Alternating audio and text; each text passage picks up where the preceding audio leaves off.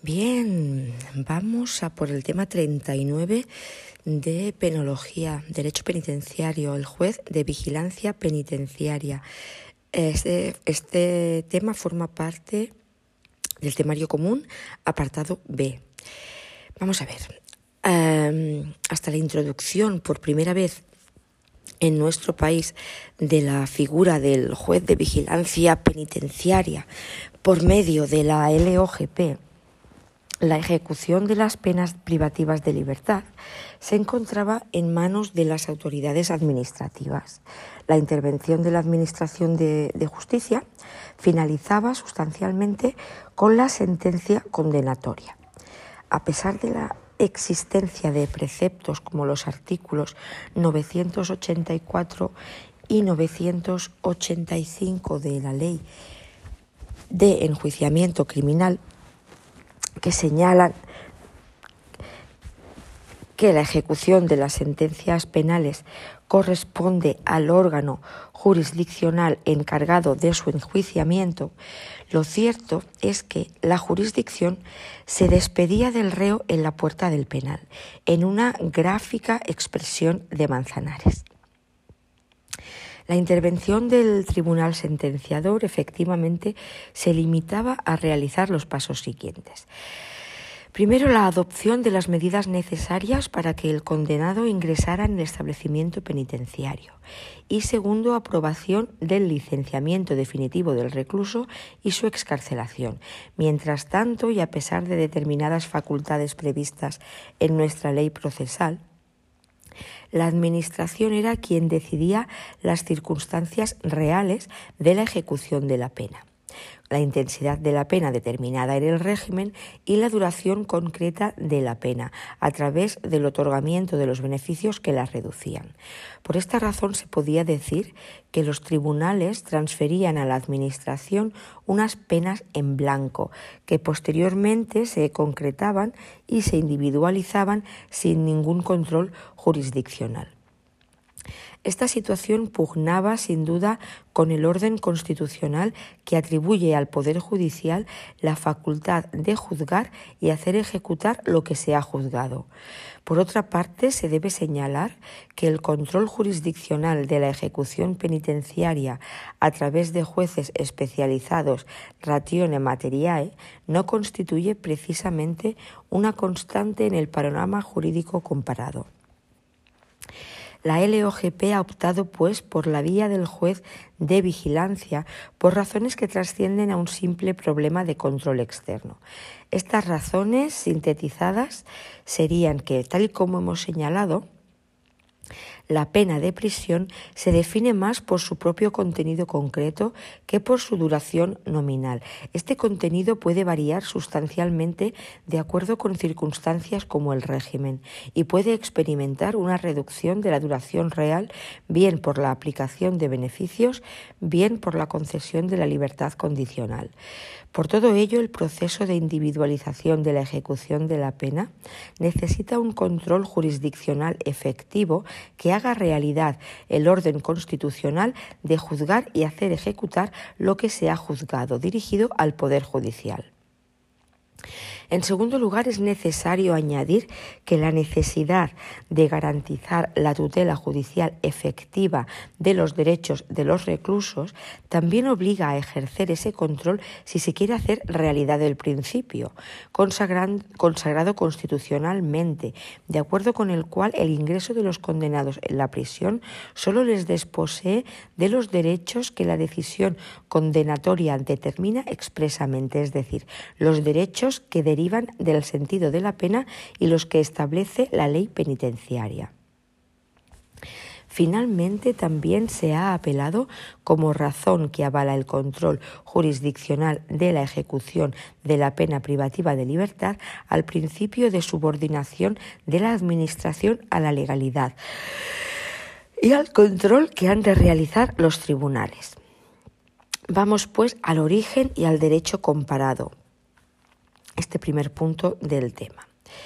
Así pues, en nuestro país la figura del juez de vigilancia nace con la LOGP de 26 de septiembre de 1979, decidiendo su inclusión en base a dos razones fundamentales. La primera, la necesidad de desarrollar el artículo 117.3 de la Constitución, que atribuye al Poder Judicial el ejercicio de la potestad jurisdiccional de juzgar y ejecutar lo juzgado y segundo, la situación extremadamente conflictiva que vivían los establecimientos penitenciarios, lo que invita a pensar que era imprescindible un órgano, judicial que velara por los derechos de los internos y controlara la actuación de la Administración penitenciaria.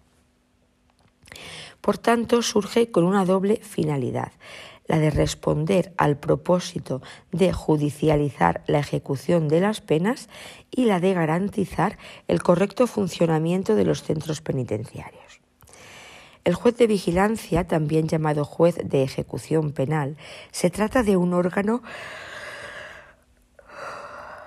un órgano judicial unipersonal especializado, con funciones de vigilancia, decisorias y consultivas, encargado de la ejecución de las penas privativas de libertad de acuerdo con el principio de legalidad y que tiene a su cargo la fiscalización de la actividad penitenciaria, garantizando los derechos de todos los internos, cualquiera que sea su situación, y corrigiendo los posibles abusos y desviaciones de la Administración con respecto a estos. La creación de la figura del juez de vigilancia no es una particularidad del sistema penitenciario español, sino que ha sido implantada anteriormente por otros países, aunque bien es cierto que pocos son los que la tienen establecida. Brasil e Italia, donde se ha tomado la denominación Portugal, Francia y España, y muchos los que no han demostrado ninguna preferencia por ella, como los países escandinavos, las llamadas democracias populares o socialistas del este de Europa y los países anglosajones. El origen de la figura del juez de vigilancia lo vamos a rastrear a través de la preocupación mostrada por la doctrina y su mención en los congresos internacionales. Vamos a ver el, juez de vigilancia penitenciaria, a partir de ahora JVP, en la doctrina jurídica. La preocupación por vincular a jueces y magistrados en la ejecución de la pena privativa de libertad, así como la preocupación más amplia de ejercer control sobre el funcionamiento de los establecimientos penitenciarios, se encuentra recogida en los escritos de los primeros penitenciaristas españoles y los tratadistas del derecho penal en general. De ellos vamos a destacar los siguientes. Primero a Bernardino de Sandoval, quien en su tratado del cuidado que se debe tener a los presos pobres defiende la intervención judicial dirigida a la población a la prohibición del juego en las prisiones, la clasificación de los delincuentes y la separación de estos por sexos. También se pronunciaba a favor de la intervención del juez en el régimen penitenciario, como claro exponente de su desconfianza hacia el personal de las prisiones. Después hablaremos de Cerdán detallada, quien en sus escritos se muestra partidario de que los jueces y lo que él llama personas piadosas se preocupen por la situación de las cárceles y de los reclusos que no tienen atendidas sus necesidades más importantes. Dorado Montero, por su parte, en sus obras hace hincapié en la necesidad de que los jueces, con adecuada preparación y especialización, se ocupen de la ejecución de las penas, al entender que la individualización de las penas solo se consigue cuando éstas sean modificadas a través de su control judicial. Mencionar también a Bernaldo de Quirós, quien es partidario de la intervención del juez en la ejecución de la pena a fin de garantizar los derechos de los reclusos y la individualización y determinación de la pena, asimismo para armonizar las funciones penales y penitenciarias. Y por último mencionar también a Jiménez de Asúa, quien en su intervención en el Congreso de Derecho Penal y Penitenciario, celebrado en Berlín en 1935, abogaba por la presencia del juez de penas a lo largo de la ejecución penal. Vamos a ver la figura del JVP en los congresos internacionales. Hemos aludido a Jiménez de Asúa anteriormente como ejemplo de exposición en congresos internacionales. Se trataba de una tendencia doctrinal de gran importancia en la primera mitad del siglo pasado, que abogaba por la existencia de un juez de penas y que tuvo gran relevancia en el surgimiento de la figura del hoy denominado JVP. Podemos destacar los siguientes congresos deteniéndonos em, en los más importantes. Mencionar el Congreso Penitenciario Internacional de 1925 en Londres. El Congreso de la Société de Prison en 1931, con pronunciamiento en el sentido de que la autoridad judicial debía tener la total y exclusiva dirección de la ejecución moral, jurídica y social de las penas así como de toda medida relativa a la ejecución penal debía ser consecuencia de una decisión judicial. El Congreso de Derecho Penal y Penitenciario de 1935 en Berlín, donde se aprobó una resolución en la que se sentaba la necesidad de reservar las decisiones importantes relativas a la ejecución de las penas privativas de libertad a los jueces, fiscales o comisiones mixtas presididas por un magistrado. Igualmente se indicó la conveniencia de ampliar las funciones de los magistrados en lo referente a la dirección y ejecución de las penas.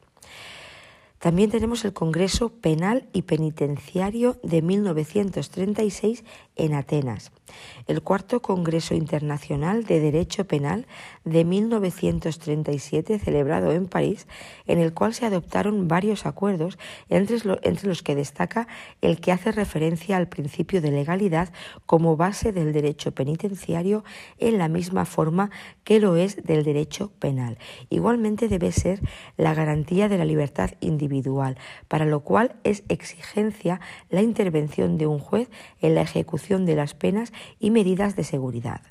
También se indicó que la Administración penitenciaria encargada de esta ejecución en la que interviene el juez ha de conservar su independencia y autonomía. Destacar también el Congreso de Criminología de 1950 en Roma y el Congreso Penal y Penitenciario de Ginebra en 1955 de la ONU, donde se aprueban las denominadas reglas mínimas para el tratamiento de los reclusos el décimo Congreso Internacional de Derecho Penal en 1969 en Roma, donde se formularon una serie de conclusiones sobre el papel del juez en la determinación y aplicación de las penas.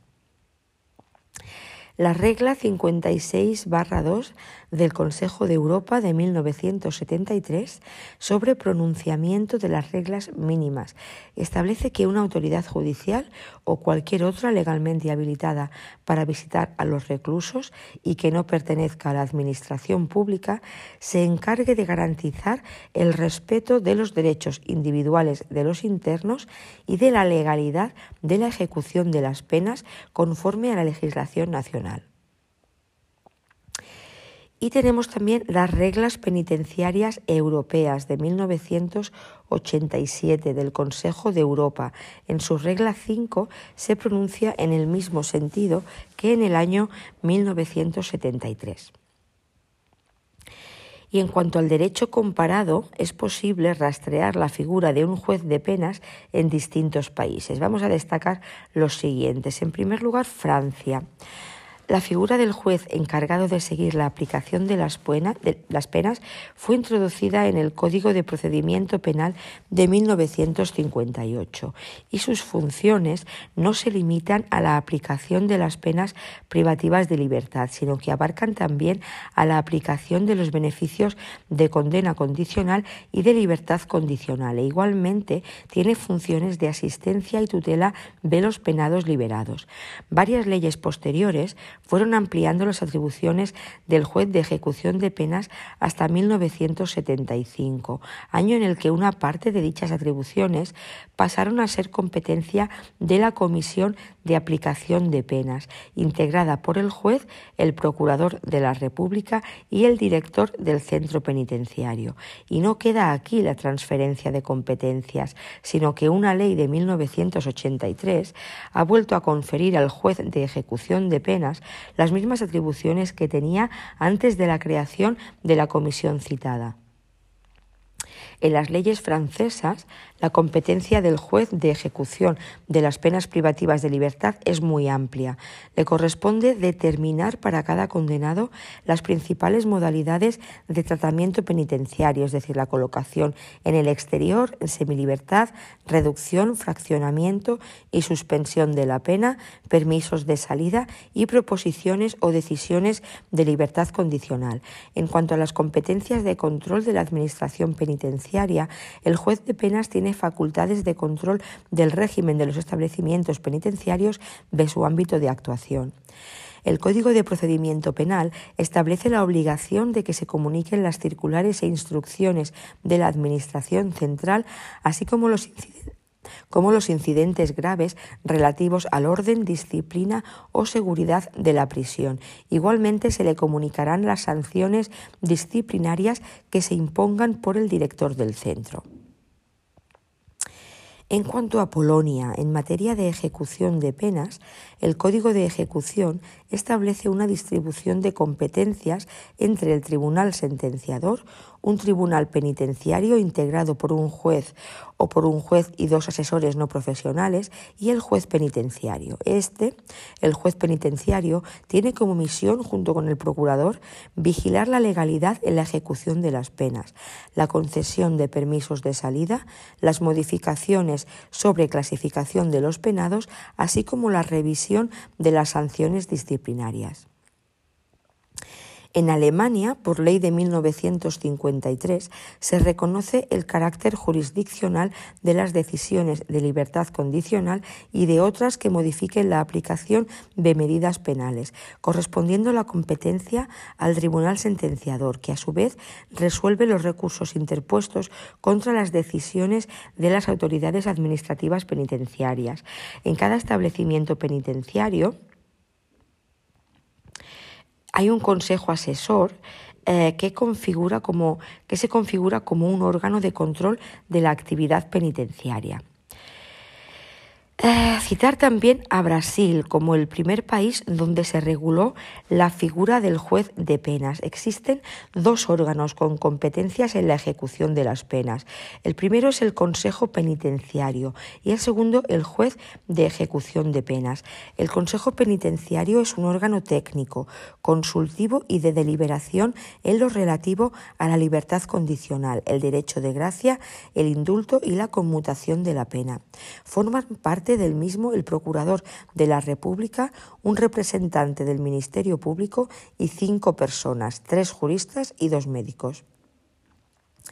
El juez de ejecución tomará sus decisiones previa consulta al Consejo Penitenciario.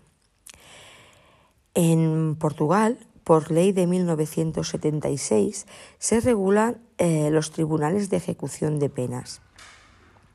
Sus competencias son amplias en esta materia, dado que conocen de la libertad condicional, informes para la concesión de indultos, conmutación de penas, decidir sobre la peligrosidad de determinados delincuentes, decidir sobre las medidas aplicables, etc.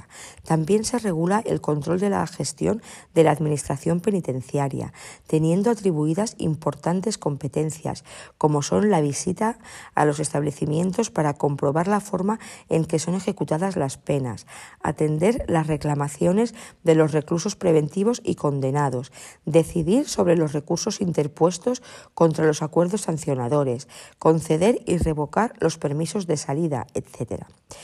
Y por último mencionar eh, a Italia. Este es el primer país que utiliza el término de juez de vigilancia para aludir a la autoridad judicial encargada de la ejecución de las penas.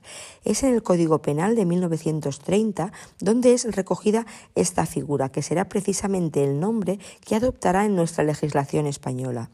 Más recientemente, la ley penitenciaria italiana de 1975 concede al juez de vigilancia funciones relativas al control del tratamiento de los internos de vigilancia del principio de legalidad en la ejecución penitenciaria, supervisión de las violaciones de los derechos de los reclusos, régimen de trabajo, remuneraciones, semilibertad, concesión de permisos de salida, reducción de penas y libertad condicional.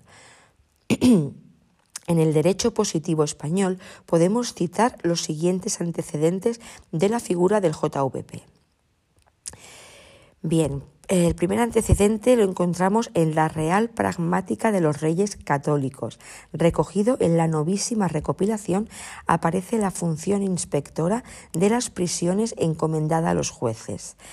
En segundo lugar, mencionan a John Howard en su relato de las visitas a las prisiones de Madrid, que enseñara la costumbre existente en Madrid, según la cual dos miembros del Consejo Real realizaban visitas periódicas a las prisiones con un fin doble, la inspección de las mismas y la revisión de ciertas sentencias dictadas por los tribunales. Eh, después, un Real Decreto de 1868 crea las juntas locales, un órgano colegiado no exclusivamente judicial, con competencia de vigilancia de la gestión de las, de las prisiones.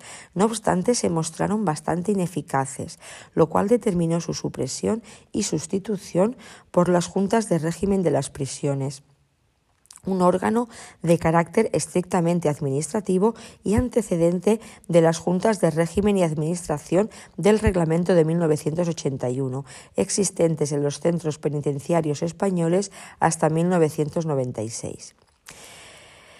Nos encontramos con la Ley Provisional sobre Organización del Poder Judicial de 15 de septiembre de 1870, Ley Provisional sobre Organización del Poder Judicial. En su artículo 2 establecía que la potestad de aplicar las leyes en los juicios civiles y criminales, juzgando y haciendo ejecutar lo juzgado, corresponde exclusivamente a los jueces y tribunales.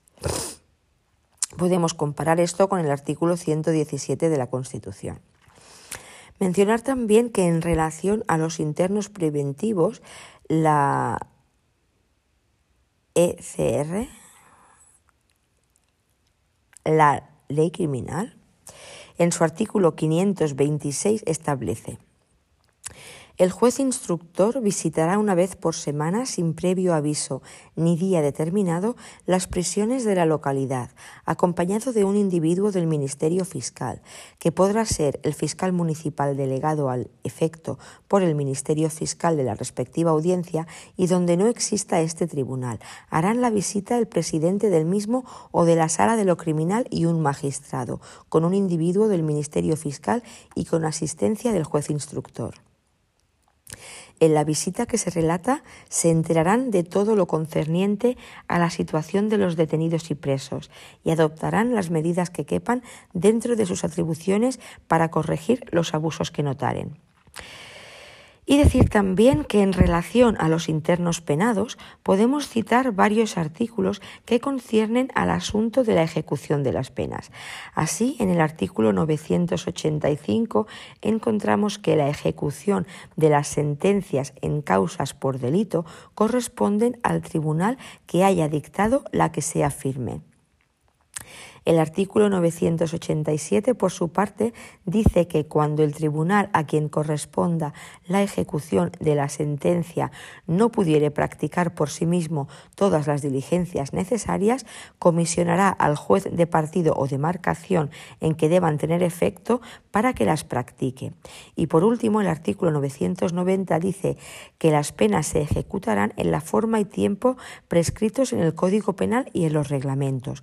Corresponde al juez o tribunal a quien el presente código impone el deber de hacer ejecutar la sentencia, adoptar sin dilación las medidas necesarias para que el condenado ingrese en el establecimiento penal destinado al efecto, a cuyo fin recurrirá al auxilio de las autoridades administrativas, que deberán prestárselo sin excusa ni pretexto alguno. La competencia del juez o tribunal para hacer cumplir la sentencia excluye la de cualquier autoridad gubernativa hasta que el condenado tenga ingreso en el establecimiento penal o se traslade al lugar donde deba cumplir la condena.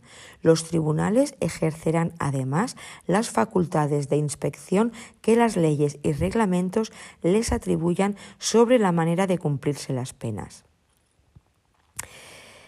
Por lo tanto, en todos estos aspectos conviene recordar lo indicado por el artículo 78 de la LOGP, referido a las cuestiones orgánicas de los JVP y los procedimientos de actuación, estando a lo dispuesto en las leyes que por el momento la disposición transitoria primera de la LOGP concreta en los artículos 526, 985, 987 y 990 de la Ley de Enjuiciamiento Criminal y los concordantes. En definitiva, la intervención judicial en los establecimientos penitenciarios podemos resumirla según los artículos reseñados en la participación de magistrados y fiscales en las comisiones de libertad condicional Control de las liquidaciones de condena cuando éstas se ven afectadas por la redención de penas por el trabajo, en su caso, y demás beneficios penitenciarios. Y las visitas periódicas a los centros penitenciarios.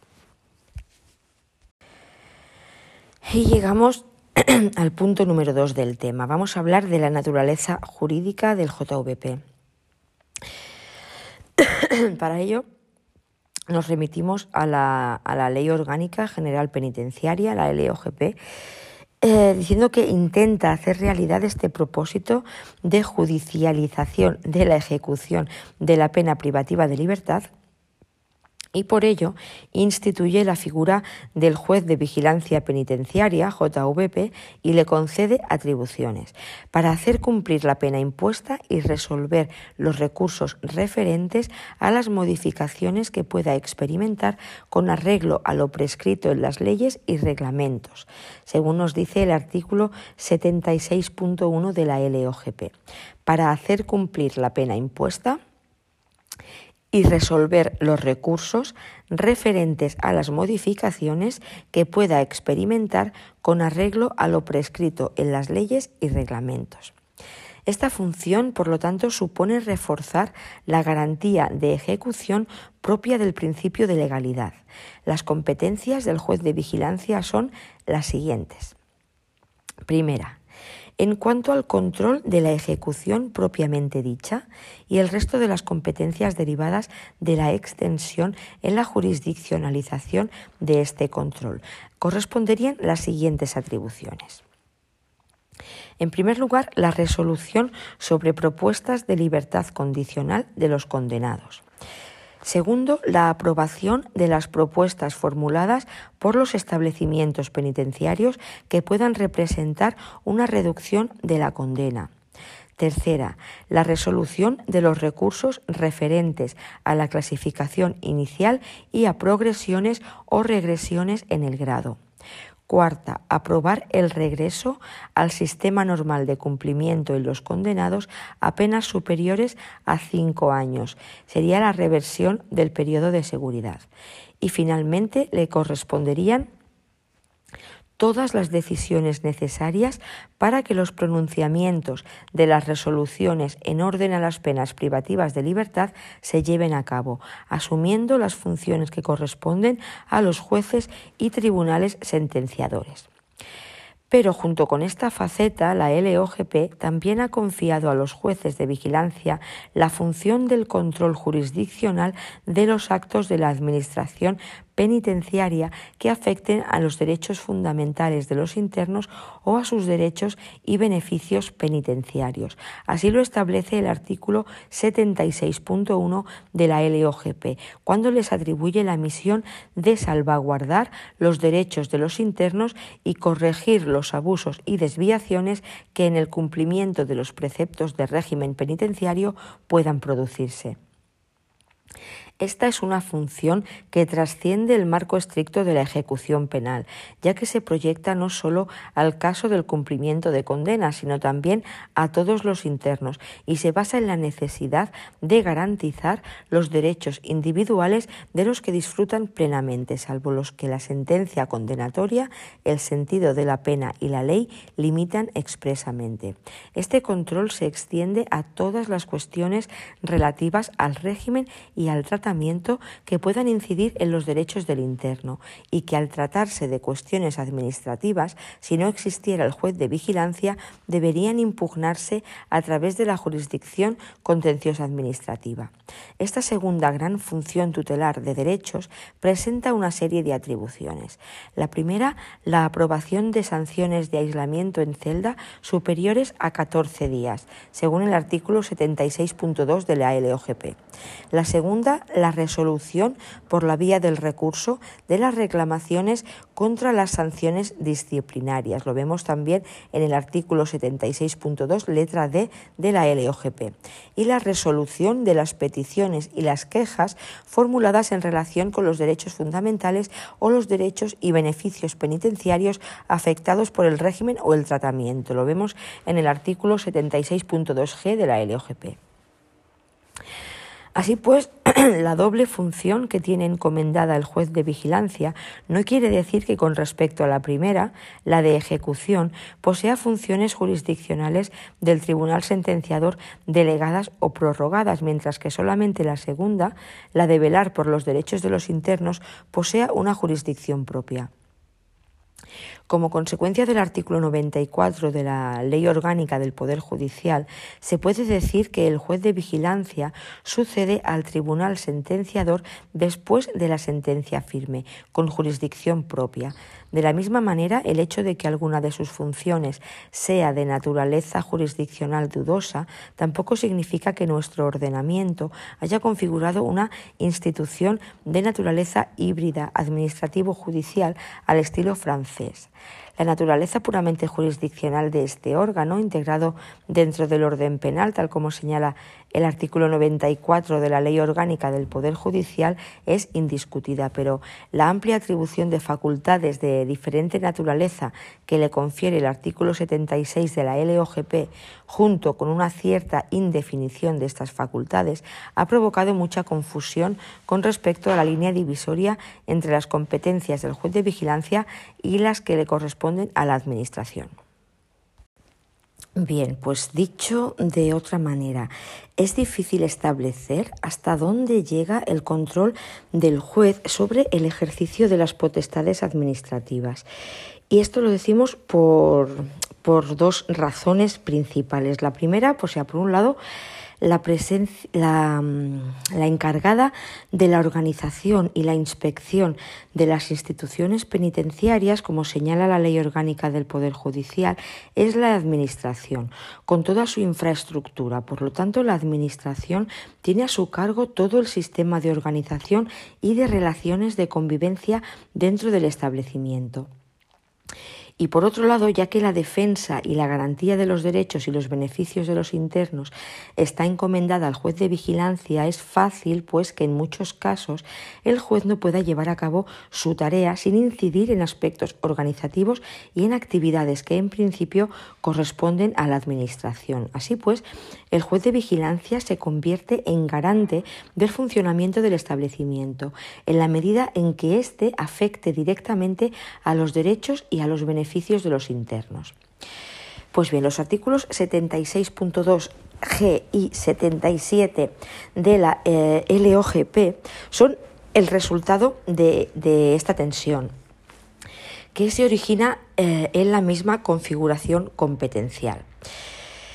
Efectivamente, la LOGP confía a los jueces de vigilancia eh, la formulación de propuestas a la Dirección General de Instituciones Penitenciarias, a partir de ahora SGIP, relativas a los temas siguientes. Dice la organización y desarrollo de los servicios de vigilancia, a la ordenación de la convivencia en los establecimientos, a la organización y actividades de los talleres escuela, asistencia médica y religiosa y en general a las actividades regimentales, económico-administrativas y de tratamiento penitenciario en sentido estricto. Esto lo encontramos en el artículo 77 de la LOGP. Vamos a repetirlo. La organización y desarrollo de los servicios de vigilancia, a la ordenación de la convivencia en los establecimientos, a la organización y actividades de los talleres escuela, asistencia médica y religiosa y en general a las actividades regimentales, económico-administrativas y de tratamiento penitenciario en sentido estricto. De acuerdo con algún sector de la doctrina, el artículo 77, bajo la apariencia de una atribución competencial, de hecho, lo que está haciendo es definir negativamente los límites de la actuación judicial, al señalar todo lo que queda fuera de su actividad propiamente jurisdiccional por tratarse de materias confiadas a la Administración. Entonces decir que esta interpretación quedaría sistemáticamente integrada en lo que establece la ley cuando encomienda a los jueces de vigilancia lo siguiente. Acordar lo que proceda sobre peticiones o quejas que los internos formulen en relación con el régimen y el tratamiento penitenciario en cuanto afecte a los efectos fundamentales o a los derechos y beneficios penitenciarios de aquellos. Esto nos lo dice el artículo 76.2g. Cuando se señala que los jueces de vigilancia han de acordar lo que sea procedente, la ley se remite a algunas de las competencias que se les atribuyen específicamente. Se debe entender, por lo tanto, que cuando se trata de las materias enumeradas en el artículo 77, han de elevar la propuesta correspondiente, pero sin ningún poder decisorio. Ante esta interpretación, que limitaría considerablemente las facultades de control del juez de vigilancia, la praxis ha impuesto con diferentes matizaciones la opinión contraria. Acordar lo que proceda supone la atribución específica para resolver en todo caso acerca de las situaciones en las que los derechos aludidos puedan verse afectados, sin más límite que el inicio de legalidad y que lo ordenado sea razonablemente posible y no produzca un grave problema de seguridad u orden público. A modo de ejemplo, se puede mencionar que en diferentes conflictos de jurisdicción se ha entendido que el juez no cuenta con competencia para alterar o modificar el destino de un interno condenado o para ordenar el traslado de internos a otro centro, ya que acordar el destino de los condenados en los diferentes establecimientos penitenciarios es una facultad de los órganos administrativos. Por lo tanto, y de acuerdo con el artículo 77 de la LOGP, los jueces de vigilancia solo pueden realizar propuestas a la Administración en esta materia. Bien, vamos a echarle un vistazo a la normativa vigente sobre la figura del juez de vigilancia.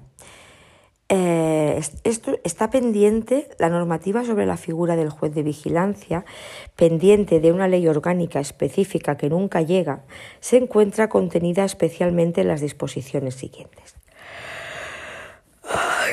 No tiene ley orgánica específica, se está a la espera, parece que nunca llega. Entonces nos remitimos a la LOGP, título quinto, artículos 76, 77 y 78. Título quinto de la LOGP, artículos 76, 77, 78, donde se regulan sus funciones. La LOPJ, la Ley Orgánica del Poder Judicial, artículos 94, 95 y DA5 en la nueva redacción dada por la Ley Orgánica 5-2003 de 27 de mayo y por la Ley Orgánica 7-2003 de 30 de junio. La ley criminal, artículos 526, 985, 987, 990 y concordantes, a los que remite la LOGP en su artículo 78 y en su disposición transitoria primera. El Código Penal, artículos 36, 49, 58, 60, 78, 78 bis, 90, 91, 92, 96, 98, 105 y 106. el acuerdo del Consejo General del Poder Judicial de 26 de octubre de 1983, por el que se atribuye la función del JVP a determinadas autoridades judiciales.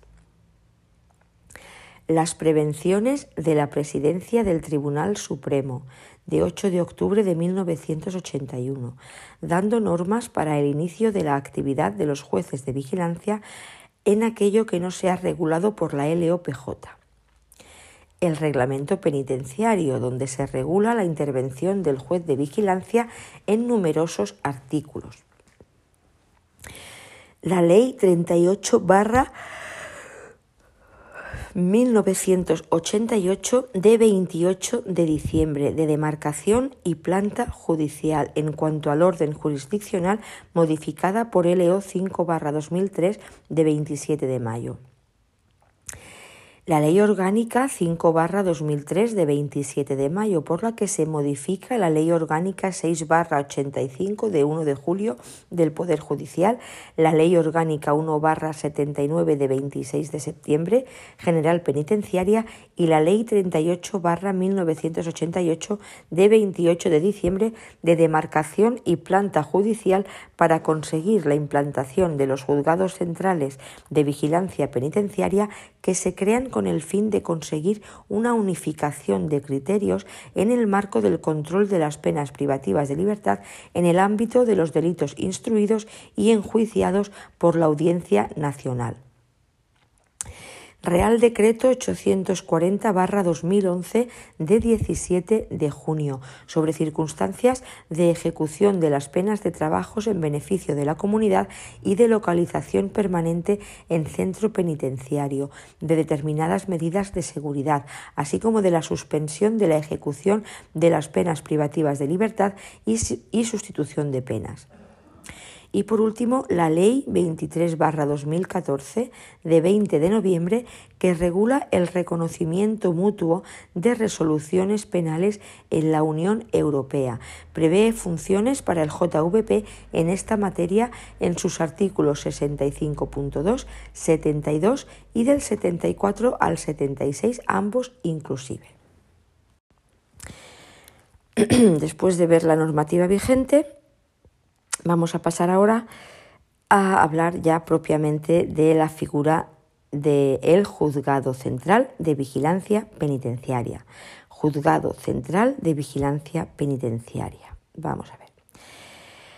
El JCVP, Juzgado Central de Vigilancia Penitenciaria, se creó por Ley Orgánica 5-2003 de 27 de mayo. Con ello se modificaba la LO 6 barra 1985 del Poder Judicial, la LOGP y la Ley 38 barra 1988 de demarcación y planta judicial.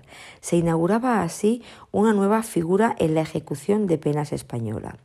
Vamos a ver la exposición de motivos. La Ley Orgánica 1-1979 de 26 de septiembre General Penitenciaria configura los jueces de vigilancia penitenciaria como los órganos jurisdiccionales a los que corresponde asegurar el cumplimiento de las penas y controlar las diversas situaciones que se pueden producir en el cumplimiento de aquellas, así como de las decisiones que sobre dicha ejecución puede adoptar la Administración penitenciaria. Esta atribución competencial supuso el sometimiento pleno a la revisión y al control jurisdiccional del conjunto de las actuaciones que puede darse en el cumplimiento de las penas, con lo que se completa en términos jurídicos la totalidad de las facetas que componen modernamente la política criminal, que quedan así bajo el control jurisdiccional. Por su parte, la Ley Orgánica 6-1985 de 1 de julio del Poder Judicial configura la Audiencia Nacional como un órgano con competencias específicas y cuya esencia es el establecimiento de un órgano que pueda instruir y enjuiciar determinados asuntos que por sus especiales características de proyección territorial, complejidad en su realización organización concertada para aquella o por su repercusión social así lo justifiquen. Con la creación de este tribunal y el funcionamiento de los distintos órganos judiciales que lo integran, se ha conseguido una situación de mayor eficacia y operatividad en la represión de los delitos cuya competencia les ha sido atribuida. No obstante lo anterior, la limitación de las competencias del citado órgano jurisdiccional a la instrucción y enjuiciamiento de los delitos y en especial la desconexión entre aquellas funciones judiciales y las de ejecución de las penas impuestas puede estar produciendo en la actualidad una disociación no deseada que menoscaba la eficacia general de la política criminal. Para abordar la situación descrita, se hace preciso crear los juzgados centrales de vigilancia penitenciaria con el fin de conseguir una unificación de criterios en el marco del control de las penas en el ámbito de los delitos instruidos y enjuiciados por la Audiencia Nacional. Con esta medida se pretende evitar la disfunción que pudiera ocasionarse entre la centralización de la instrucción y el enjuiciamiento que corresponde a los órganos jurisdiccionales de la Audiencia Nacional y el control de la ejecución de las sentencias por los jueces de vigilancia penitenciaria en un ámbito y jurisdicción diferente a lo que constituye el citado tribunal. El JCVP Juzgado Central de Vigilancia Penitenciaria nace pues como un órgano judicial que tendrá las funciones jurisdiccionales previstas en la LOGP en relación con los delitos competencia de la Audiencia Nacional y tendrán competencia preferente y excluyente cuando el penado cumpla también otras condenas que no hubiesen sido impuestas por la Audiencia Nacional. La exposición de motivos de la LO 5-2003 justifica estos órganos para evitar las posibles disfunciones que se han apreciado entre los JVP que velan por la ejecución de las penas privativas de libertad. y la instrucción y enjuiciamiento que corresponde a los órganos jurisdiccionales de la Audiencia Nacional, lo cual también puede ahora realizar el adecuado control de la ejecución de las sentencias de ella emanadas. Por su parte, el artículo 94, apartado A de la LOPJ regula. Punto 4.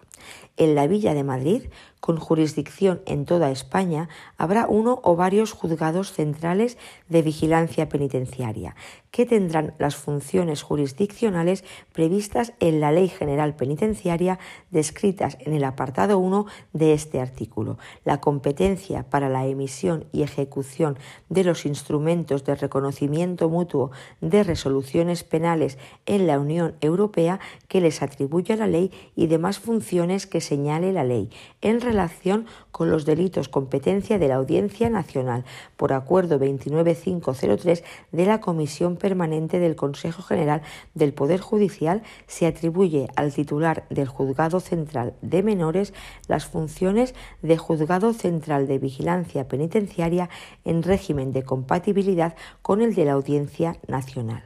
En todo caso, la competencia de estos juzgados centrales será preferente y excluyente cuando el penado cumpla también otras condenas que no hubiesen sido impuestas por la Audiencia Nacional.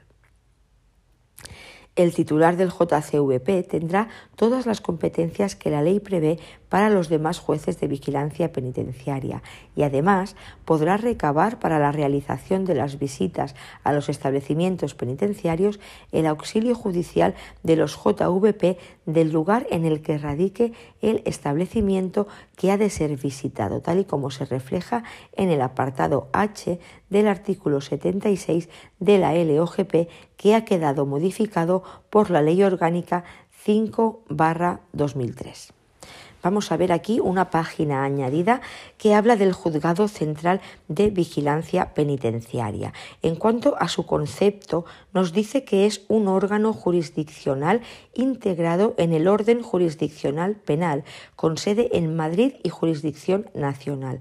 Ejerce las funciones propias de los juzgados de vigilancia penitenciaria en relación con delitos cuyo enjuiciamiento corresponde a la Audiencia Nacional, ejecución de penas privativas de libertad, salvaguarda de los derechos de los internos y corrección de los abusos de la Administración en el ámbito penitenciario y la ejecución de resoluciones judiciales en la Unión Europea privativas de libertad.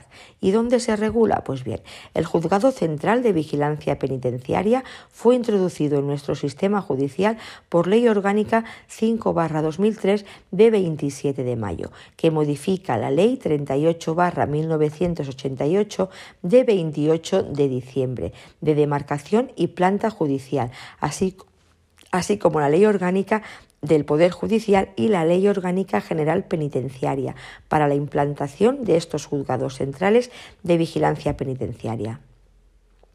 Se crea con el fin de conseguir una unificación de criterios en el marco del control de las penas privativas de libertad relacionadas con los delitos que por su especialidad son instruidos y enjuiciados por la Audiencia Nacional se encuentra regulado en los artículos 76 a 78 de la Ley Orgánica 1-79 de 26 de septiembre General Penitenciaria, que delimita sus atribuciones y radicación de los mismos, por Real Decreto 190-96 de 9 de febrero por el que se aprueba el reglamento penitenciario.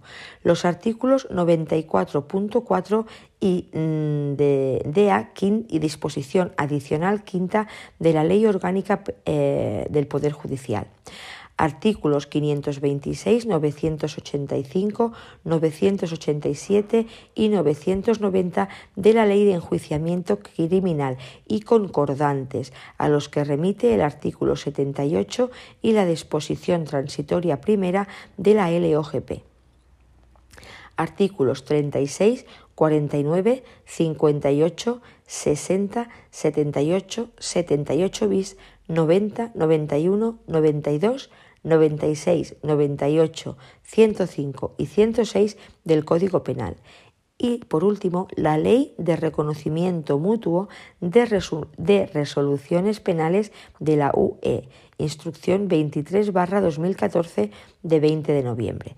Así que, importante a recordar que los juzgados centrales de vigilancia penitenciaria tienen su sede en Madrid y jurisdicción en toda España y sus funciones jurisdiccionales están previstas en la LOGP relacionadas con delitos enjuiciables por la Audiencia Nacional.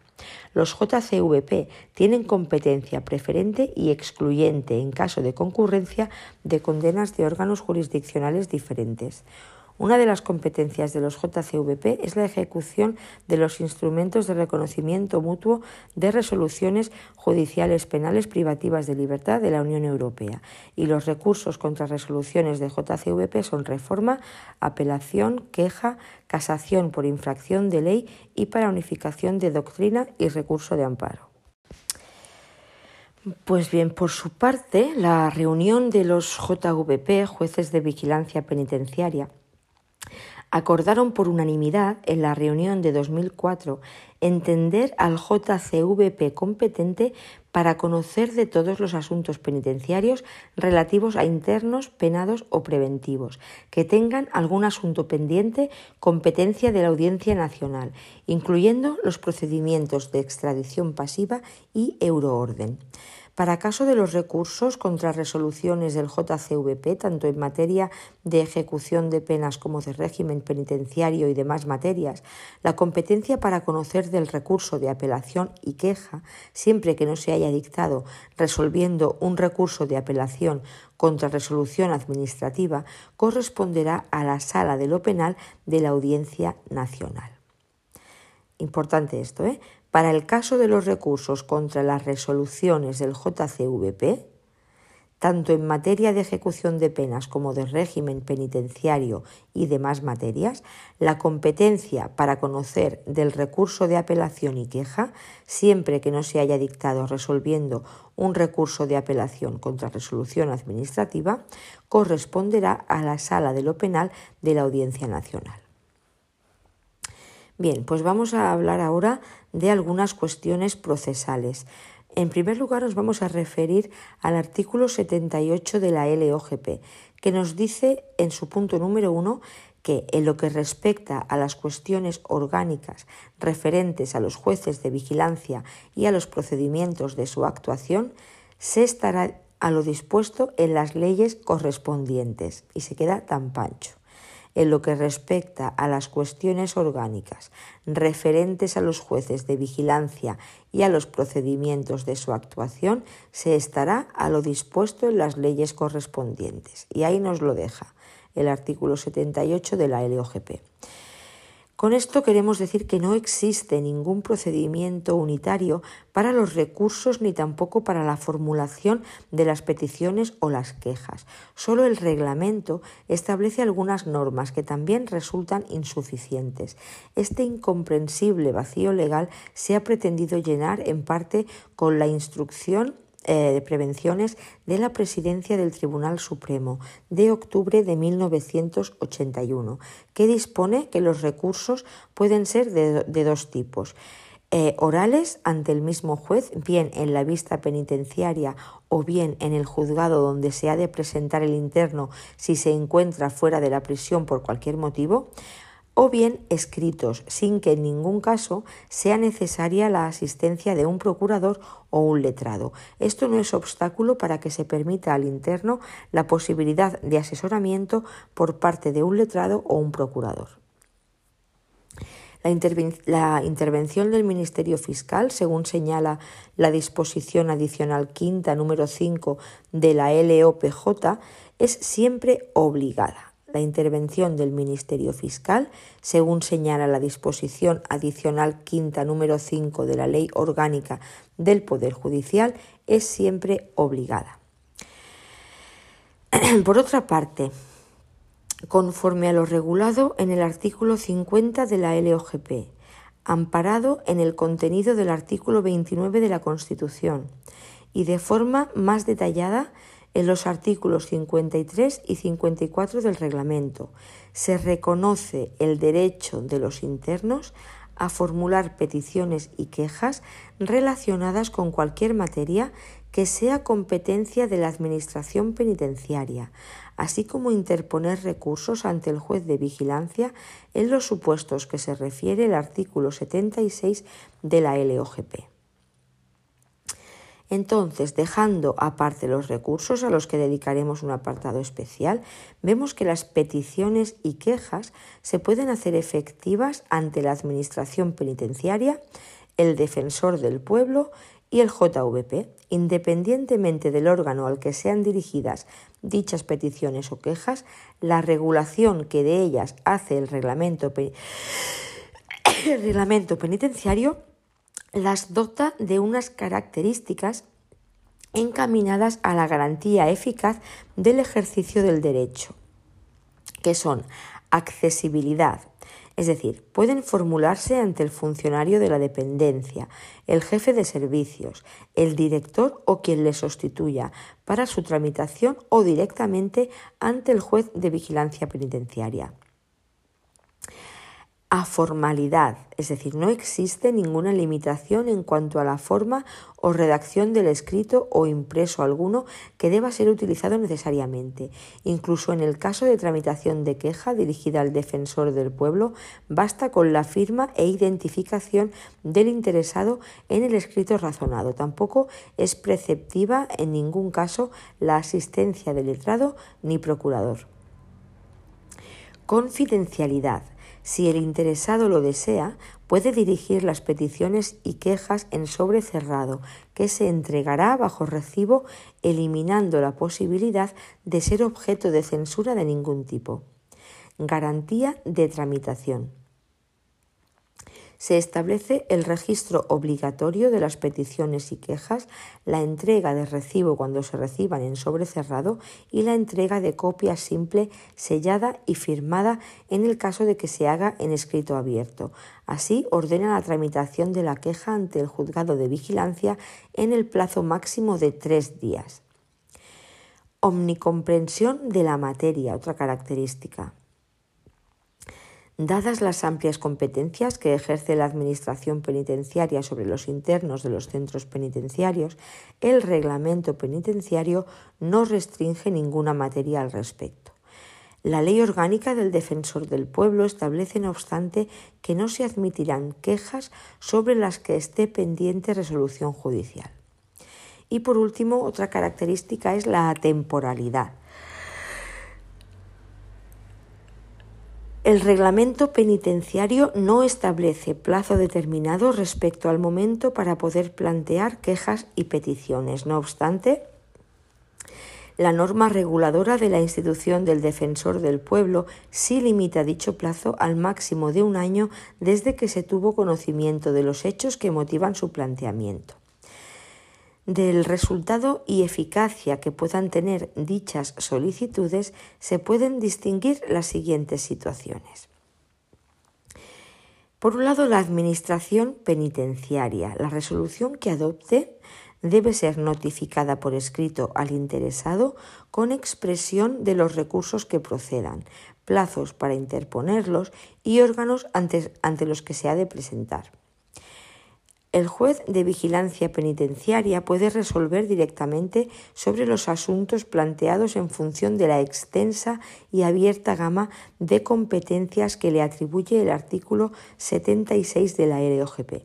También puede formular a la SGIP propuestas referentes a la organización y desarrollo de los servicios en general, según vemos en el artículo 77 de la LOGP y la figura del defensor del pueblo. Sus decisiones no tienen en sí mismas eficacia modificatoria o anulatoria de los actos administrativos. Sin embargo, sus dictámenes e informes pueden adquirir una eficacia importante por la publicidad de los mismos, por la autoridad moral de la instrucción y por el hecho de que la actividad de todos los órganos de la Administración central, salvo el Consejo de Ministros, queda sometida y a su vez obligados a auxiliar en las, investigaciones e inspecciones que realice.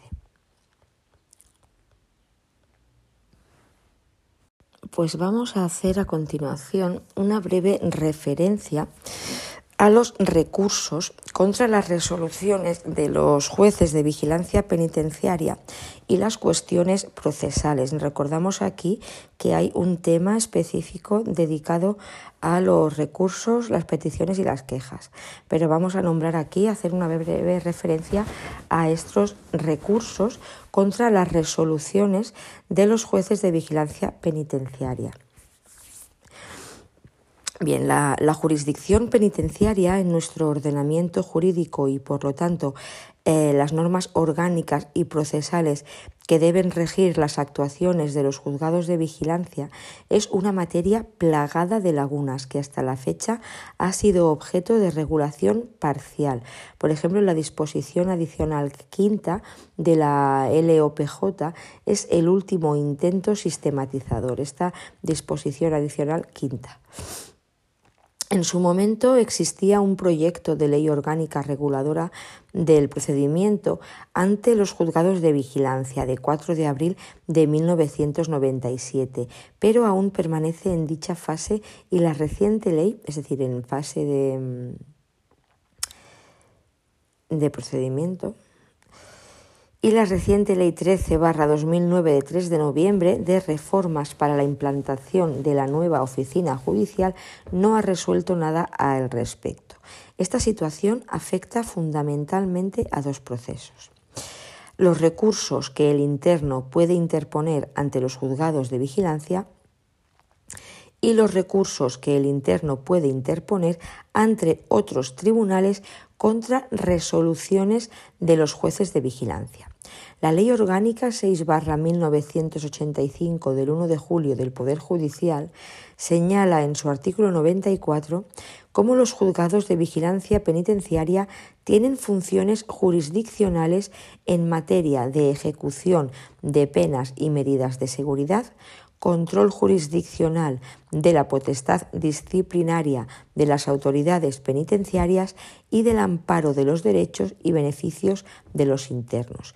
Por otro lado, en la disposición quinta de la misma ley, en su nueva redacción dada por la Ley Orgánica 5-2003 de 27 de mayo y posteriormente por la Ley Orgánica 7-2003 de 30 de junio, que añade un nuevo apartado 5, se regula el régimen de recursos que se pueden interponer contra las resoluciones de los, de los jueces de vigilancia penitenciaria. Un análisis de todo ello nos llevaría a lo siguiente.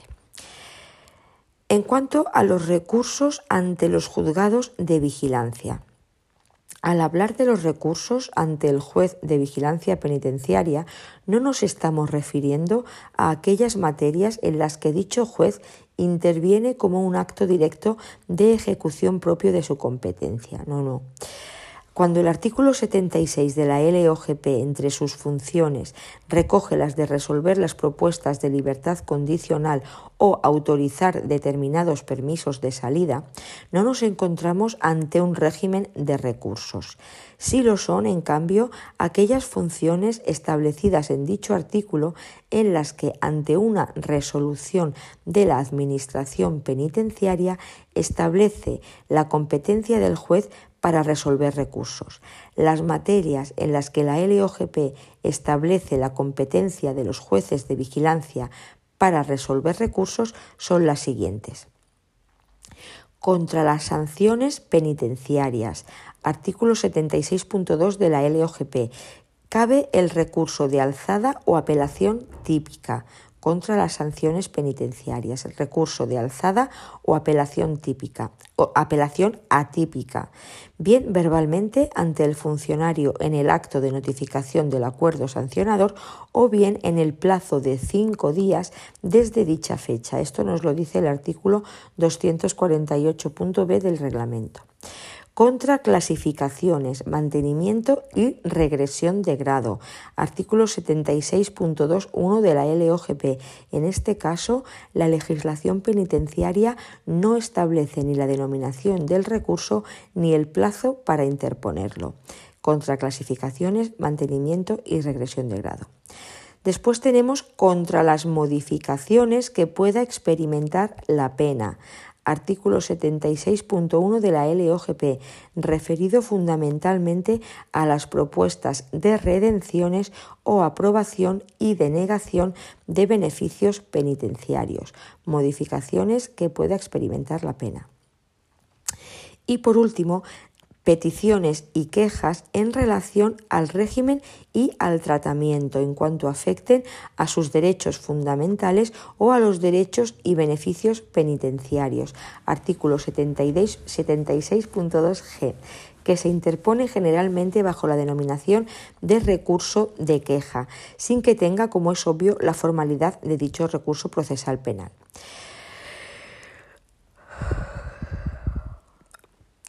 Como puede observarse, no existe un procedimiento unitario ni definido, exceptuando al relativo a la materia disciplinaria, siendo la regulación establecida en la ley y el reglamento en cuanto a normas de procedimiento, legitimación, plazos, etc., prácticamente inexistente.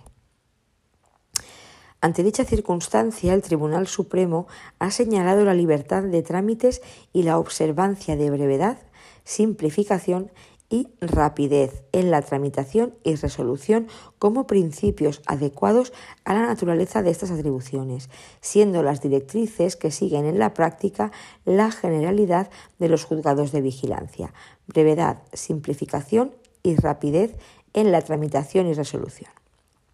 Vamos a ir viendo detalladamente estos recursos que se pueden interponer. Vamos a ver recurso contra resoluciones de los juzgados de vigilancia. Aquí tenemos el recurso de reforma. Este podrá interponerse contra todos los autos del juez de vigilancia, según el artículo 95 de la LOPJ. Este recurso se interpone ante el mismo juez que hubiere dictado la resolución recurrida, al cual también corresponderá su conocimiento. El plazo de interposición es el de tres días a contar desde la notificación de la resolución impugnada, no siendo preceptiva la asistencia de letrado ni procurador. Y sigue los siguientes pasos. Primero, una vez se ha recibido el escrito de recurso, se ha de trasladar al Ministerio Fiscal o al interno o liberado condicional, según quien lo haya interpuesto, para que lleven a cabo las alegaciones que estimen convenientes. Y segundo, el juez ha de resolver dos días después de que se hayan entregado las copias, tanto si se ha presentado escrito de alegaciones como si no se ha presentado este. En cuanto al recurso de apelación, podrá interponerse en las siguientes materias. Por resoluciones ante resoluciones en materia de ejecución de penas, es decir, lo referente a clasificación, libertad condicional, beneficios penitenciarios y aplicación del régimen general conforme al eh, centro penitenciario ante el tribunal o juzgado sentenciador, es decir, el que haya impuesto la pena superior y en caso de igualdad el último. Y por otro lado, resoluciones sobre régimen penitenciario y demás materias como permisos de salida, quejas sobre derechos fundamentales, etc., ante la audiencia provincial correspondiente a la demarcación del establecimiento penitenciario. Una importante excepción a esta regulación general ocurre en el caso de que la resolución recurrida haya sido dictada por el Juzgado Central de Vigilancia Penitenciaria. En estos supuestos, en todas las materias, con excepción del procedimiento sancionador contra el que no cabe recurso de apelación, será competente para la apelación la Sala de lo Penal de la Audiencia Nacional. Dada la confusa, insuficiente y en ocasiones contradictoria regulación de la materia, los jueces de vigilancia penitenciaria, en los criterios de actuación no vinculantes desde el punto de vista legal, adoptaron en su día la resolución de que el recurso de apelación debe poder interponerse contra todas las resoluciones de los jueces de vigilancia, con excepción de la materia disciplinaria, entendiendo que es la mejor fórmula para salvaguardar la doble instancia judicial. Así pues, se puede interponer recurso de apelación o queja en los casos siguientes. Primero, contra resoluciones sobre clasificación del condenado. Aunque el juez de vigilancia resuelve en rigor un recurso contra una resolución administrativa, no sigue el régimen general de exclusión del recurso de apelación, por previsión expresa de la disposición adicional quinta número 2 de la LOPJ. Esta actuación debe entenderse como, como, control jurisdiccional de la actividad penitenciaria y no como competencia primaria jurisdiccional. Ante resoluciones sobre régimen penitenciario. Este es el segundo eh, segundo supuesto. Estas son resoluciones que consisten en aprobar sanciones de aislamiento de una duración superior a 14 días, según artículo 76.2d de la LOGP. Acordar lo que convenga sobre las quejas o las peticiones que formulen los internos sobre el régimen y el tratamiento penitenciario que afecten a los derechos fundamentales. Primera parte del artículo 76.2 de la LOPJ autorizar los permisos de salida de más de dos días, excepto los de los internos clasificados en tercer grado. Artículo 76.2i LOGP y dar a conocer eh, el paso a establecimientos de régimen cerrado de los internos, según la propuesta del director del establecimiento. Artículo 76.2j de la LOPJ. Otro supuesto, otra situación, contra resoluciones en materia de ejecución de penas. Estas resoluciones afectan propiamente a los cometidos encomendados en los apartados A, B y C del artículo 76.2 de la LOGP, así como al último inciso del apartado H del artículo 76.2 de la misma ley. En definitiva, tomar todas las decisiones necesarias a fin de que se lleven a cabo los pronunciamientos de las resoluciones en relación con las penas privativas de libertad, asumiendo las funciones que corresponderían a los jueces y a los tribunales. Resolver las propuestas de libertad condicional de los condenados y acordar las revocaciones que sean necesarias aprobar las propuestas que realicen los establecimientos sobre beneficios penitenciarios que puedan suponer un acortamiento de la condena. Y por último, acordar lo que sea procedente sobre las peticiones o las quejas que formulen los internos en relación con el régimen y al tratamiento penitenciario que afecten a sus beneficios penitenciarios. En cuanto a la tramitación del recurso de apelación, la norma mencionada realiza una remisión a las normas de la Ley de Enjuiciamiento Criminal en lo referido al procedimiento abreviado. Así pues, deberá interponerse al tratarse de un auto en el plazo de cinco días a contar desde el siguiente a la última resolución acatada, siendo preceptiva la asistencia letrada y de procurador o, en todo caso, de abogado, como excepción de lo establecido en la Ley de Enjuiciamiento Criminal con carácter general, la legitimación para interponer los recursos descritos la tienen exclusivamente el Ministerio Fiscal y el interno o liberado condicional.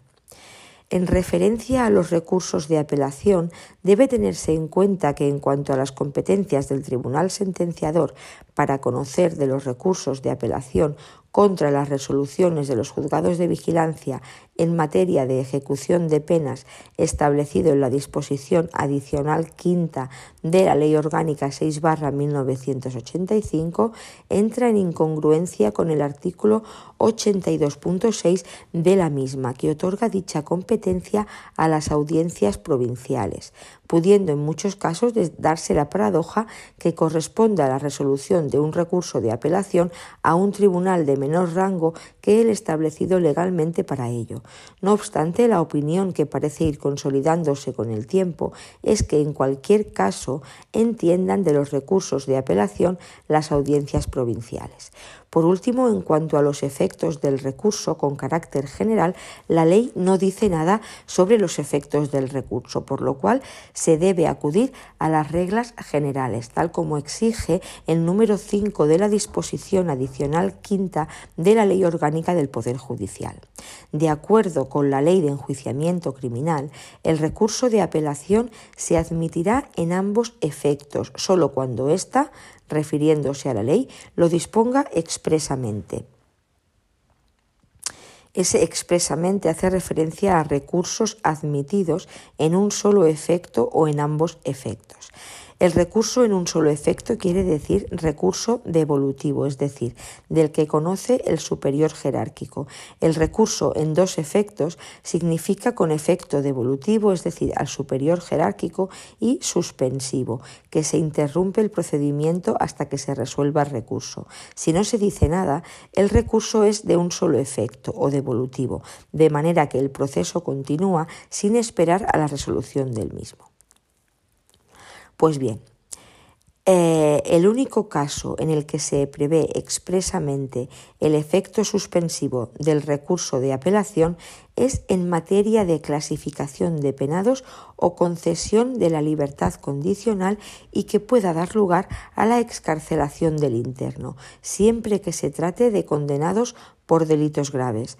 Por lo tanto, tratándose de condenados a delitos de pena superior a cinco años de prisión, la interposición de recurso de apelación contra la resolución del juez de vigilancia penitenciaria que confirme la clasificación en tercer grado o que otorgue la libertad condicional significará la suspensión del acuerdo hasta que se resuelva el recurso, admitido en ambos efectos, devolutivo y suspensivo.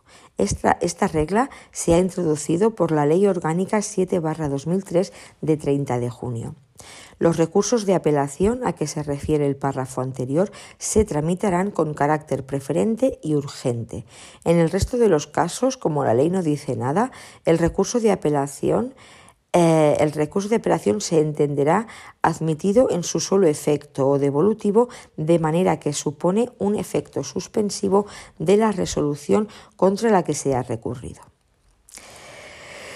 Tenemos también el recurso de queja. Este podrá interponerse contra todas las resoluciones en que se deniegue la admisión de un recurso de apelación, con preceptiva asistencia de abogado y procurador. El recurso se ha de interponer ante el mismo órgano que conoce del recurso de apelación, ya sea el tribunal sentenciador o la audiencia provincial.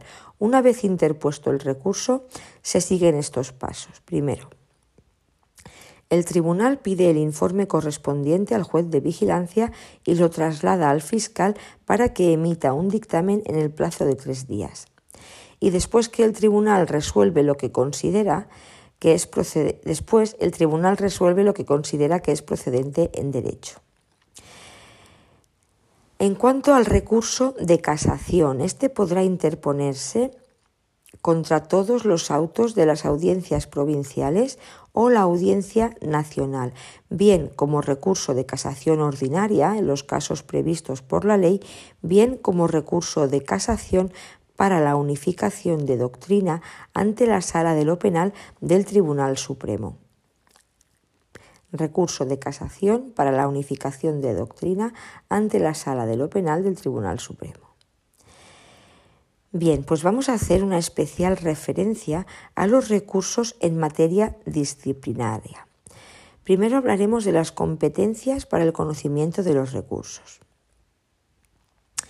Para conocer de los recursos o reclamaciones de los internos sobre sanciones disciplinarias, es competente el juzgado de vigilancia penitenciaria con jurisdicción en el centro penitenciario donde se comete la infracción. Cuando se produzca el traslado del recluso, seguirá conociendo del tema, aunque la ejecución con sus incidencias sea supervisada por el juez con jurisdicción en el centro de destino, siendo este el, acuerdo mayoritario de los jueces de vigilancia. No obstante, para la aprobación de la sanción o sanciones de aislamiento en celda cuya duración acumulada exceda de 14 días sin rebasar los 42, Compete al juez de vigilancia con jurisdicción en el centro penitenciario donde vaya a cumplirse la sanción con independencia de cuál sea el centro penitenciario que hubiera dictado el acuerdo sancionador criterio adoptado en la 21 reunión de magistrados de vigilancia penitenciaria de mayo de 2010. El recurso se resolverá mediante resolución motivada, con forma de auto, cuya parte dispositiva podrá referirse a declaración de nulidad por quebrantamiento de forma por parte de la Administración o del propio juzgado Estimación del recurso, dejando sin efecto la sanción impuesta. Estimación parcial, aminorando la sanción o imponiendo otra distinta más leve. Y desestimación, no variando la resolución adoptada objeto del recurso. En cuanto a la interposición de los recursos, la interposición de recurso contra el acuerdo del correspondiente órgano administrativo dirigido al juez de vigilancia se llevará a cabo verbalmente en el mismo acto de la notificación del acuerdo sancionador o por escrito dentro de los cinco días hábiles siguientes a la misma, paralizando la ejecución de la sanción impuesta hasta su resolución. Por el juez de vigilancia, salvo que conforme a lo establecido en el artículo 44.3 de la LOGP se trate de actos de indisciplina grave y la comisión disciplinaria estime que el cumplimiento de la sanción no pueda demorarse, siempre que dichos actos se encuentren como tales tipificados en las letras A, B, C, D, E y F del artículo 108 del Reglamento Penitenciario 1201-81 de 8 de mayo que continúa vigente en la actualidad. Contra la resolución judicial del mencionado recurso, denominado generalmente de alzada o apelación atípica, sin que dicha acepción tenga nada que ver con otras análogas de la, e de la LRJPAC 30-92, sino en referencia a la potestad de recurrir una resolución ante un órgano superior, solo cabe el recurso de reforma ante la misma autoridad judicial, es decir, el juez de vigilancia, pues así se desprende de la disposición adicional quinta de la LOPJ y de su apartado 3 en que, la, en que veta la alzada, es decir, recurso de apelación ante la audiencia provincial cuando se haya dictado resolviendo un recurso de apelación. Habrá de entenderse una mera impugnación contra resolución administrativa, por lo que Dejando aparte la impropiedad del término recurso de apelación, la ley es clara en este sentido, agotándose, por tanto, la vía administrativa con la resolución del recurso de reforma. Los recursos en materia disciplinaria, tanto en alzada como en reforma, son los únicos recursos de carácter penitenciario sobre los que operan efectos suspensivos. En materia disciplinaria, tanto en alzada como en reforma, los únicos de carácter penitenciario sobre los que operan efectos suspensivos, salvo en la excepción establecida por el artículo 44.3 de la LOGP. Bien, pues vayamos ahora a ver los recursos de la Administración Penitenciaria contra las resoluciones de los jueces de vigilancia. Estoy fatal. La LOPJ establece que se aplicará a los recursos lo dispuesto en la ley criminal, si bien solo podrán recurrir el Ministerio Fiscal y el interno o liberado condicional, sin que estos últimos precisen de asistencia letrada o representación de procurador en cuanto al recurso de reforma. En todo caso, el fiscal será parte en cuantos recursos se prevén en la presente disposición. No obstante lo anterior, en relación a este apartado, es de destacar la sentencia 129-95 de 11 de septiembre del Tribunal Constitucional, donde se analiza la posibilidad de que la Administración penitenciaria pueda presentar recursos contra las resoluciones de los juzgados de vigilancia, al establecer dicho tribunal que el derecho a la tutela judicial efectiva se encuentra reconocido a todas las personas, tanto privadas como públicas, incluido el propio Estado y en concreto el que corresponde a la Administración penitenciaria en relación con la inmodificabilidad y ejecución de las resoluciones firmes en sus propios términos. Al efecto, y dejando a un lado lo expresado anteriormente, cuando la Administración penitenciaria no esté de acuerdo con una resolución del juez de vigilancia,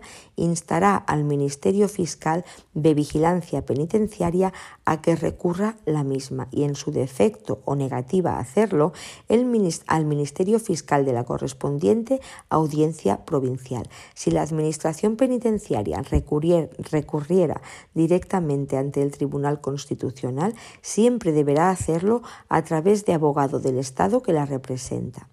Por último, dada la, naturaleza jurisdiccional de la función y actividad de los jueces de vigilancia, es obvia la intervención en la misma del Ministerio Fiscal. El fiscal es siempre parte en los procedimientos que se tramitan por los jueces de vigilancia penitenciaria y, conforme a su naturaleza, actúa en defensa exclusiva de la legalidad, valorando la situación del penado con arreglo a la legalidad penitenciaria. Como función asignada a los mismos, los fiscales de vigilancia penitenciaria visitan con asiduidad los centros penitenciarios.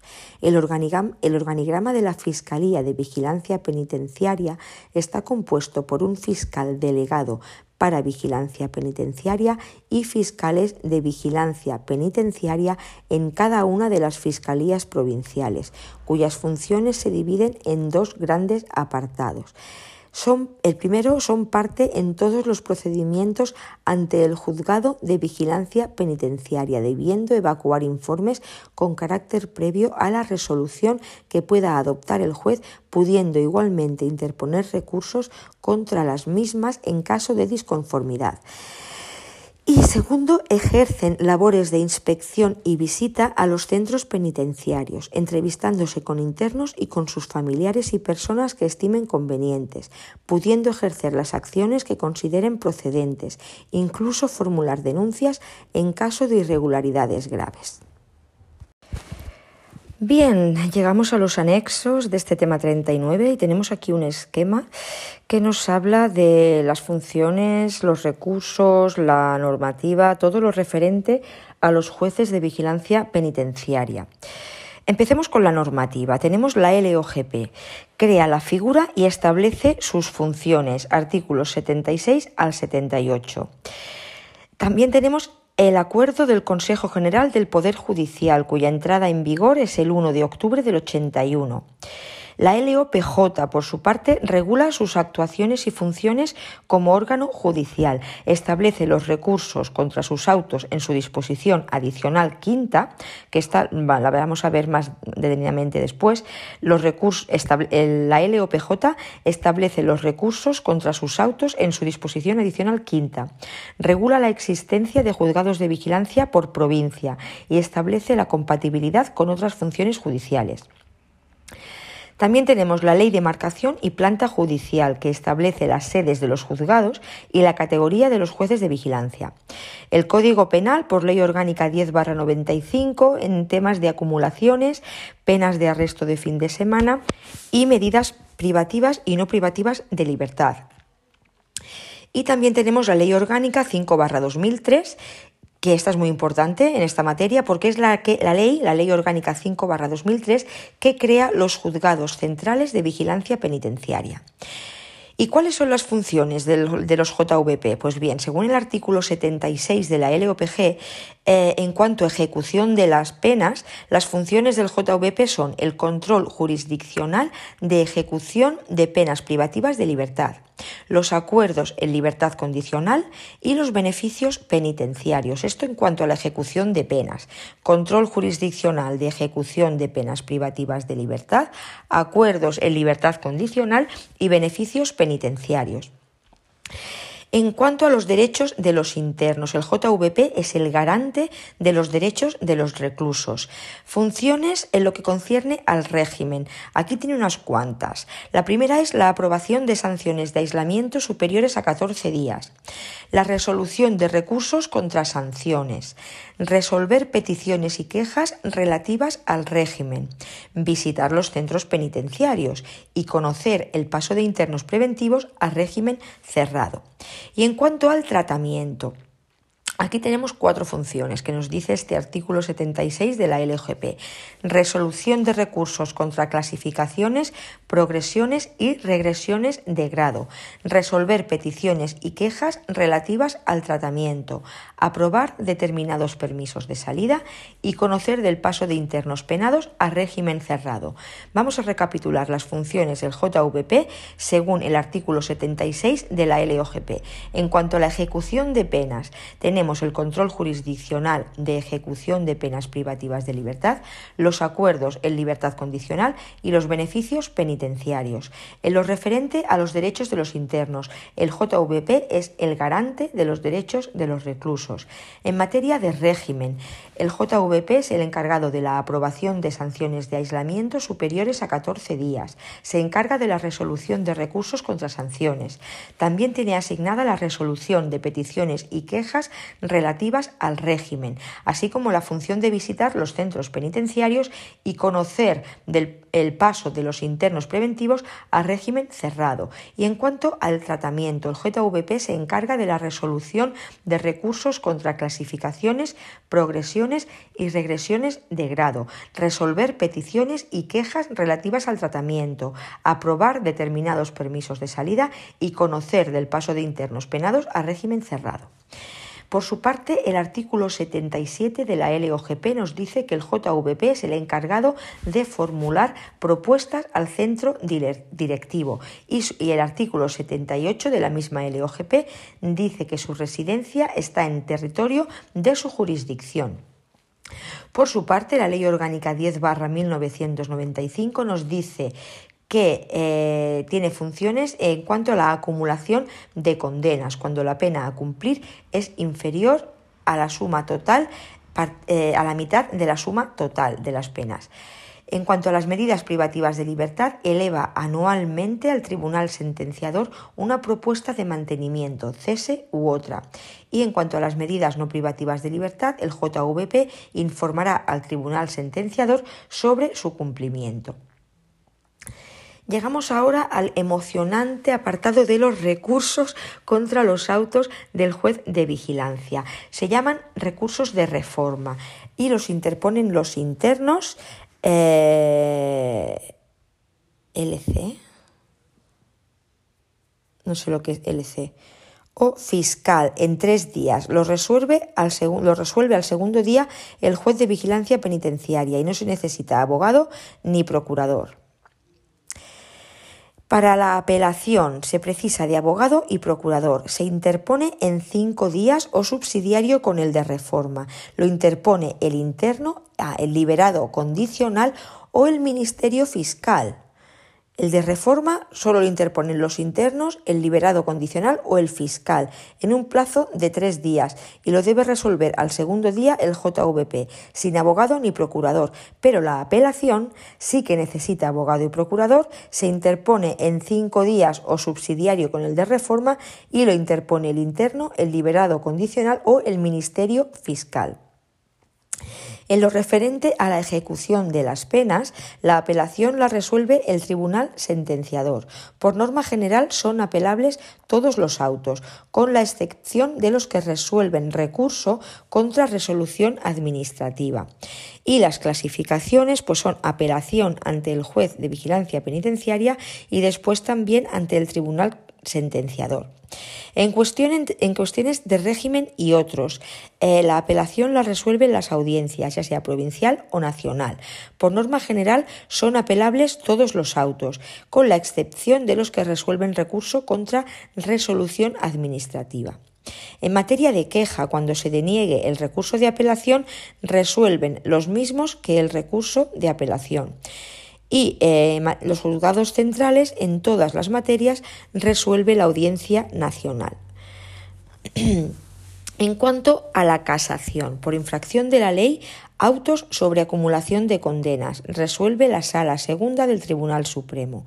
Y para la unificación de la doctrina, contra autos de las audiencias resolviendo recurso de apelación, y cuando no proceda el recurso de casación ordinario, resuelve la Sala Segunda de lo Penal del Tribunal Supremo. Vamos a ver los recursos en materia penitenciaria. Contra sanciones eh, de más de 14 días de aislamiento en celda, cabe recurso ante el juez de vigilancia penitenciaria y contra este auto recurso de reforma ante el mismo juez.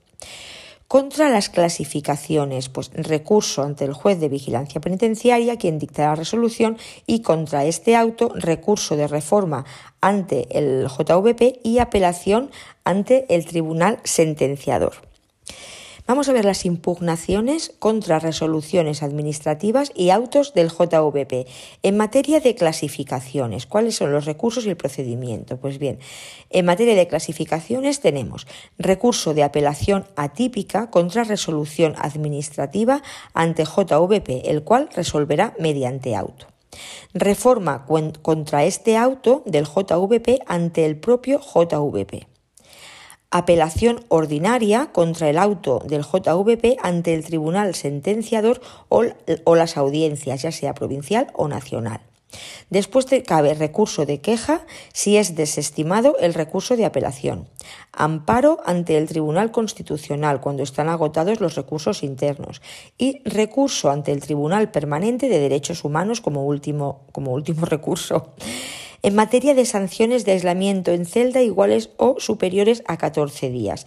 Aquí nos cabe el recurso de apelación atípica contra resolución administrativa ante el JVP, el cual resolverá mediante auto. Después cabe reforma contra este auto del JVP ante el propio JVP. En materia de sanciones de aislamiento, no, lo que hemos dicho antes son eh, sanciones de aislamiento en celda iguales o inferiores a 14 días.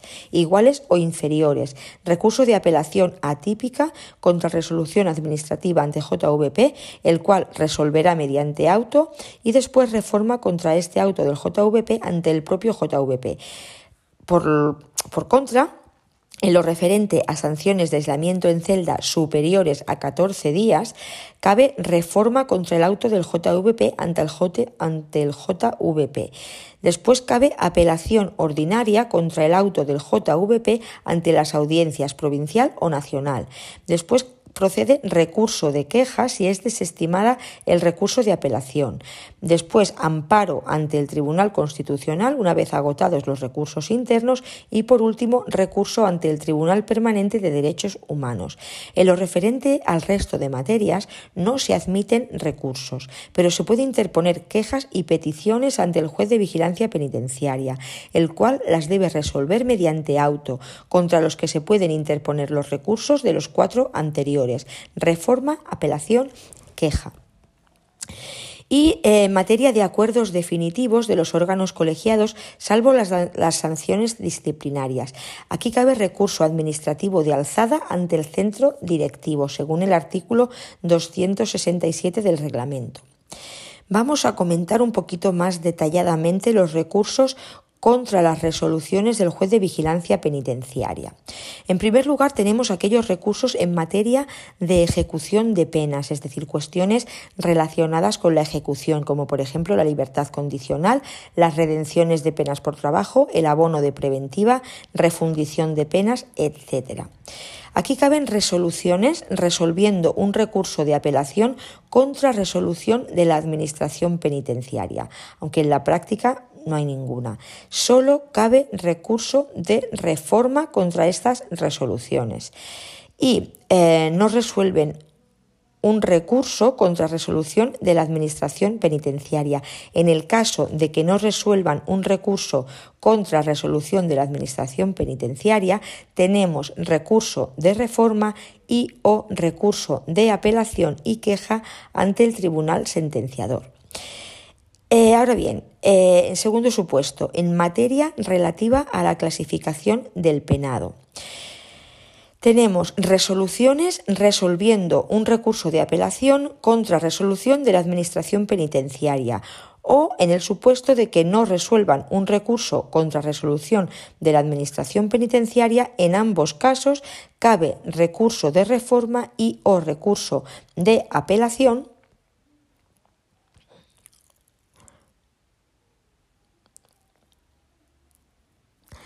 y queja ante el tribunal sentenciador. Eh, y un tercer supuesto, eh, en materia de régimen penitenciario, por ejemplo, denegación de permisos, intervención o suspensión de comunicaciones, eh, asistencia sanitaria, etc. aquí podemos tener resoluciones resolviendo un recurso de apelación contra resolución de la Administración penitenciaria, es decir, recursos de, recursos de alzada contra expedientes disciplinarios. En este caso solo cabe recurso de reforma. Y cuando no resuelven un recurso contra resolución de la Administración penitenciaria, pues cabe recurso de reforma y o recurso de apelación y queja ante la audiencia provincial. Después tenemos aquí eh, todo lo que regula la disposición adicional quinta de la LOPJ en cuanto a los recursos contra las resoluciones del juez de vigilancia penitenciaria.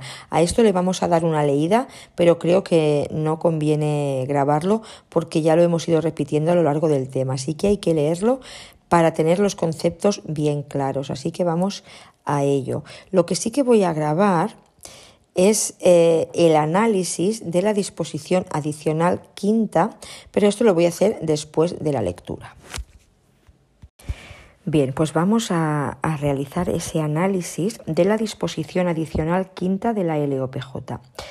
En cuanto a las materias de ejecución de penas, aquí podemos señalar como materias de ejecución de penas a efectos de lo previsto en el punto 2 de la disposición adicional quinta de esta LOPJ, cuando asumen funciones que corresponderían a los jueces y tribunales sentenciadores, según artículo 76.2 de la LOGP. Resolver sobre las propuestas de libertad condicional de los penados y acordar las revocaciones que procedan, artículo 62.2b de la LOGP aprobar las propuestas sobre beneficios penitenciarios que puedan suponer acortamiento de condena, artículo 76.2c de la LOGP, y acordar lo que proceda sobre las peticiones o quejas que los internos formulen en relación con el tratamiento penitenciario en cuanto afecten a los beneficios penitenciarios, artículo 76.2g de la LOGP. Vamos a repetir. Materias de ejecución de penas a efectos de lo previsto en el punto 2 de esta disposición adicional quinta de la LOPJ. Artículo 76 punto 2 de la LOGP en su punto A, cuando asumen funciones que corresponderían a los jueces y tribunales sentenciadores. En su punto B, resolver sobre las propuestas de libertad condicional de los penados y acordar las revocaciones que procedan. En su punto C, aprobar las propuestas sobre beneficios penitenciarios que puedan suponer acortamiento de condena. Y en su punto G, acordar lo que proceda sobre las peticiones o quejas que los internos formulen en relación con el tratamiento penitenciario en cuanto afecten a los beneficios penitenciarios. En lo referente a materias de régimen penitenciario, aquí vamos a señalar eh, lo previsto en el punto 3 de la disposición adicional quinta de la LOPJ. Volvemos a remitirnos al artículo 66.2 de la LOGP, quien en su punto G dice acordar lo que proceda sobre peticiones o quejas en relación con el régimen y el tratamiento penitenciario en cuanto afecten a derechos fundamentales. Punto J. Conocer el paso de los establecimientos de régimen cerrado de los reclusos a propuesta del director del centro. Punto I. Autorizar los permisos de salida cuya duración sea superior a dos días, excepto los clasificados en tercer grado. Y en el punto D, aprobar las sanciones de aislamiento en celda de duración superior a 14 días. De la redacción de la disposición adicional quinta debemos entender en materias de ejecución de penas se establece que se puede recurrir en apelación y queja. En cambio, en materias de régimen penitenciario se puede recurrir en apelación o queja materias de ejecución de penas, apelación y queja, materias de régimen penitenciario, o apelación o queja. Esta premisa es totalmente incorrecta. La aclaración viene en el punto 4 de la disposición, que establece que el recurso de queja solo podrá interponerse contra las resoluciones en que se denieguen la admisión de un recurso de apelación. Así que ojito.